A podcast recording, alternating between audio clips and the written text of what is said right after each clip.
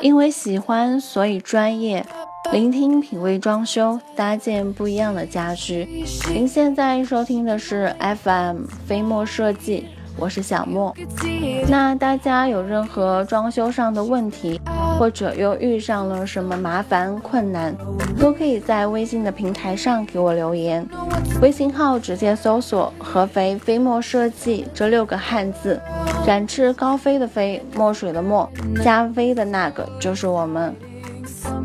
有的时候，我们可能不太想在一次装修中花费太多的金钱和精力，但是又想达到一个基本满意的设计以及装饰的效果，甚至还想为以后的改造留出空间。听起来好像有点矛盾，但实际上却是完全可行的。我们要做的呢，可能只是事先发掘一下自己的核心需求，在前期的设计时，尽量坚持以需求的功能优先的原则，保证各空间功能性的合理，家用设施的选购和安装协调有序，在外观的装饰材料工艺的选择上，是可以有一些好的替代方案的。人们的居家生活需求和对居家的审美的关注度，会随着整个社会的审美变化而激发出不同的响应。所以在住宅装修设计中，留出二次改造的可能性，毫无疑问是非常重要的。毕竟，除了在已有的审美观念上的差异，不同年龄段啊，不同生活习惯的居住者，也对应着不同的生活场景。不留改造余地的设计施工思路，越来越难以满足消费者变得更加挑剔的家居审美观念。那么，有哪些思路可以作为参考呢？小木今天呢，大概的整理了一下，还是认为按照空间的功能介绍，思路可能更清晰一点。关于客厅装修设计省钱方法五点：一。摒弃繁琐的电视背景墙的设计，繁琐的电视背景墙不是非要不可。无论是从经济的角度，还是从审美的角度，现在越来越多的人追求简洁实用，不妨做个简洁明快的电视背景墙，在颜色上可以突出一点，再搭配几幅装饰画，这样呢可以随时的更换装饰，灵活性更强。在费用上呢，也能节省一大笔。二，巧用沙发外罩，给旧沙发焕然一新。沙发呢是家居中的重要家具，一套好的沙发往往要万元以上。因此呢，如果能更换沙发表皮，和居室的风格协调，就不必再买一套新的沙发了。好的沙发外套呢，会让沙发看上去和新的一样。三，定制家具前做好充分的市场调查，定制家具也要有合理的预算，开价比较低或砍价特别容易的厂家不要考虑。一些个体的作坊，由于大量的使用质地次、价钱低的材料，家具的价格比较便宜。然后呢，上下砍价都可以达到上千元，对这类看似便宜的家具，千万要小心了。表面上呢，也许看不出什么毛病，使用一段时间呢，就可以感到一分价钱一分货的道理。所以前期根据自己的实际需求，做充分的市场调查是很必要的。预算在定做的市场上合理就可以了。要知道，好材料哪里都不便宜。四，省去壁板。如果呢，客厅选用的整面墙的柜子。不妨省去壁板，但前提是墙面没有渗水的问题，因为呢，壁板有防潮的功能。同时呢，不要壁板的话，承重也一定要考虑，最好不要放置太重的物品。五，巧妙地利用装饰的构件。与其花上大量的金钱做装饰墙、柜子，不如尽量的买些活动的装饰构件，轻巧易更换。或为了融合整个装修风格，用简洁的、可以经常去粉刷、变换颜色的装饰墙面，既省钱又美观实用。关于餐厅装修设计省钱方法，三点：一、选择合适的家具。餐厅省钱的关键呢，尤其对于小户型的来说。是采用造型简洁、小巧、质量好、功能强，甚至可以随意组合折叠的餐厅家具。二、餐厅的柜子不做门，这样的柜子呢有展示的功能，不妨呢把自己珍藏的红酒啊、餐具的瓷器等，通通的放进柜子里，让它们成为餐厅最独特的装饰。三。吊顶与灯具的结合，独立的小餐厅一般难以形成良好的围合式的就餐环境。想要解决这一问题，其实并不难。为小餐厅做一个小型的方形吊顶，以压低就餐的空间，营造餐厅的围合式就餐气氛。同时呢，将吊顶和吊灯合二为一。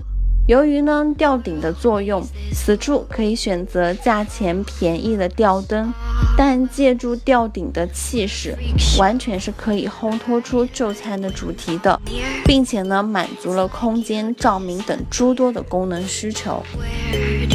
关于卧室的装修设计省钱方法四点：一、卧室的装修呢要有重点。重点的装修地方可以选用高档的材料，精细的做工，这样看起来呢会较有格调。如背景墙啊，其他的部位啊，装修则可以采用简洁明快的方法，材料呢普通话，做工呢简单化。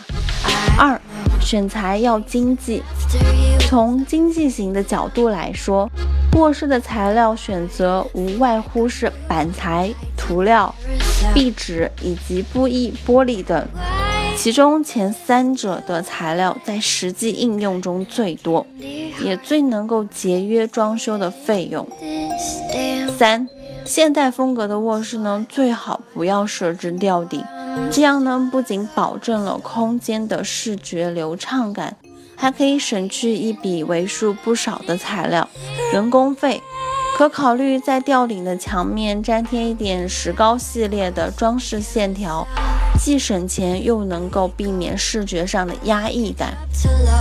四、卧室墙呢巧变衣柜，利用卧室中现成的墙体做简易的衣柜。既节省了花销，又能够保证其使用的功能的完全实现。例如，借助卧室的一处墙角，并在另一侧再砌一段轻质的隔墙，在两面平行的墙之间安装两根钢管作为衣架，再配上一幅布帘。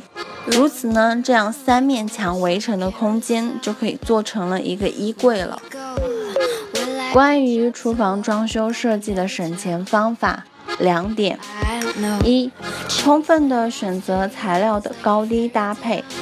厨房的装修材料呢，最好沿用传统的选择方式，地面、墙面多采用瓷砖，其他的家具呢，采用密度的板材。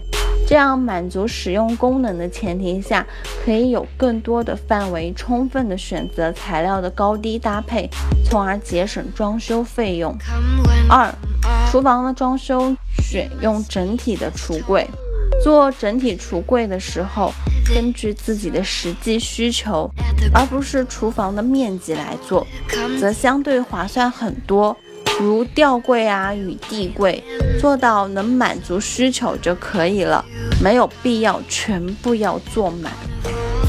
关于卫生间装修的设计省钱方法三点：一、合理的选材方式，通常情况下，卫生间的装修材料呢，选择有两种方式：一呢是选择档次、造型、色彩较为一致的材料，如此以来呢，装配比较和谐，而且可以统一规划的费用；二是采用对比的手法。用量较大的材料选择便宜的，点缀功能的材料呢，挑选相对档次高一些的，以此来营造视觉的冲击力。这两种选择方式呢，都可以满足美观的同时节省一部分的装修费用。二，减少过多的装饰。一般卫生间的面积都不大，因此呢，不要在卫生间放置过多的装饰。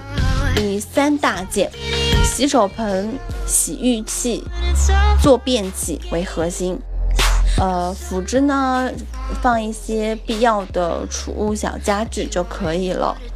三、浴缸和淋浴门完美的结合。